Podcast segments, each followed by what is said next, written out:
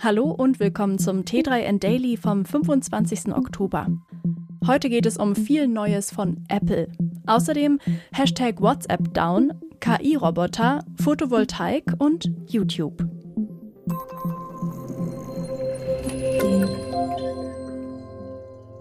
Eine Forschungsgruppe der Harriet Ward University im schottischen Edinburgh hat einen Roboter mit künstlicher Intelligenz und einem Laser ausgerüstet und auf das Töten von Kakerlaken trainiert.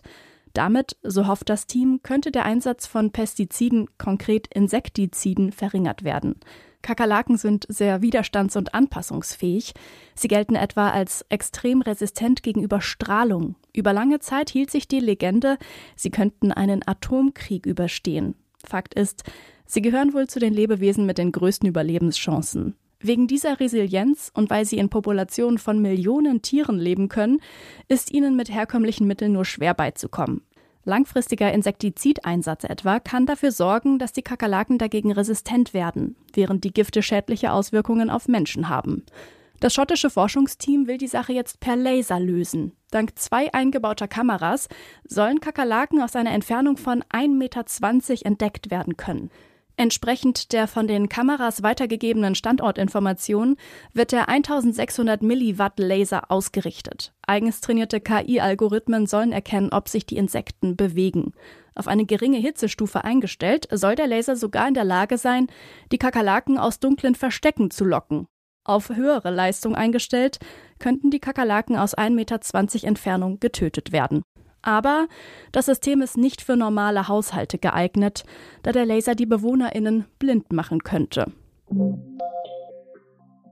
Über mehrere Stunden war Metas Messenger WhatsApp am Dienstag weltweit nicht erreichbar. Hashtag WhatsApp Down mutierte innerhalb kürzester Zeit zum Top-Hashtag auf diversen anderen Plattformen. WhatsApp selbst meldete sich zunächst mal nicht zu Wort. Auch mehrere Stunden nach dem Ausfall gab es kein Statement, geschweige denn eine Erklärung. Feiertage für Apple-Fans. Mit jeder Menge Neuheiten für iPhone, iPad und Mac sorgt Apple bei den Nutzerinnen für Freude. Mit iPad OS 16 und Mac OS 13 Ventura liefert Apple sechs Wochen nach dem großen Release von iOS 16 die neuesten OS-Aktualisierungen für iPads und Macs. Zu den neuen Funktionen von iPad OS 16 gehören bessere Kollaborationsmöglichkeiten und die Whiteboard-App Freeform. Damit lassen sich etwa Bilder, Notizen und handgeschriebene Kommentare per Apple Pencil, Dokumente, Weblinks und PDF erstellen und teilen. Eines der iPad OS Highlights ist der Stage Manager. Mit dem sollen iPads ein besseres Fenstermanagement für Multitasking erhalten.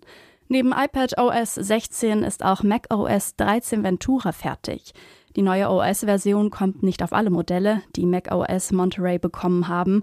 Unter anderem bleiben etwa das MacBook Air von 2015 sowie iMac Pros von 2017 auf der Strecke. Die OS-Version enthält wie einige iPads den Stage Manager. Zudem hält die sogenannte Kameraübergabe Einzug. Diese macht es möglich, dass Mac- oder MacBook-NutzerInnen ihr iPhone als Webcam nutzen können. Zudem gibt es neue Funktionen in Mail, die Freeform-Funktion, die es auch für die iPads gibt und allerhand mehr. Apple hat aber auch sein iPad modernisiert. Es erhält ein großes Redesign und USB-C.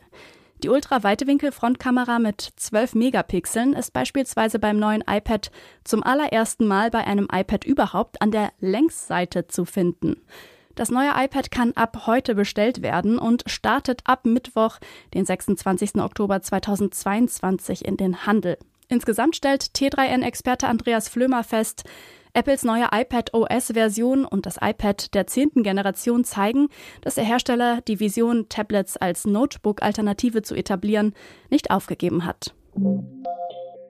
Photovoltaikanlagen gelten seit vielen Jahren als wirtschaftlich und ökologisch sinnvolle Investition, die jedoch oftmals gescheut wurde, nicht zuletzt aufgrund der vielen bürokratischen Hürden. Erst in den vergangenen Monaten haben die gestiegenen Energiekosten bei vielen Menschen zu einem Umdenken geführt, sodass sich Fachbetriebe für Photovoltaikanlagen derzeit nicht mehr vor Anfragen retten können. Grundsätzlich lohnt sich eine Photovoltaikanlage heutzutage für alle, die über die notwendigen Flächen, zum Beispiel Dach, Garage, Carport oder ähnliches, verfügen. Wer zwei Elektroautos und eine Wärmepumpe hat, für den macht mitunter aber auch eine Photovoltaikanlage mit 15 bis 30 Kilowatt Peak Sinn. Gerade in Verbindung mit einer Wärmepumpe macht aber auch ein Stromspeicher mittelfristig inzwischen in den allermeisten Fällen Sinn. Sinnvoll ist es, sich mit den steuerlichen Regelungen zu beschäftigen. Hier gelten ab 1. Januar 2023 eine Reihe von Neuerungen. Viele weitere Aspekte findest du im Ratgeber auf t3n.de. Mit einem Redesign will YouTube frischen Wind auf die Plattform bringen. Dazu gehören neue Buttons, Ambient-Modus und Features, mit denen du das Video zoomen und ganz einfach die richtige Stelle finden kannst. Die neuen Features und Elemente werden ab sofort ausgerollt. Allerdings werden diese nach und nach verfügbar sein, weshalb es ein paar Tage oder auch Wochen dauern kann, bis du sie auf deinem Gerät siehst. Neben den Designentscheidungen gibt es zwei neue Features. Das erste ist Pinch to Zoom. Du kannst das Video mit zwei Fingern greifen und diese zusammenziehen, um hereinzuzoomen, wie bei einem Foto auf dem Smartphone. Zudem wird es einfacher, die richtige Stelle im Video zu finden. Mit der genauen Suche kannst du fortan einfacher vor- oder zurückspulen. Das war's auch schon wieder mit dem T3N Daily für heute. Noch viel mehr zu allen Aspekten des digitalen Lebens, des Arbeitslebens und der Zukunft findest du rund um die Uhr auf t3n.de.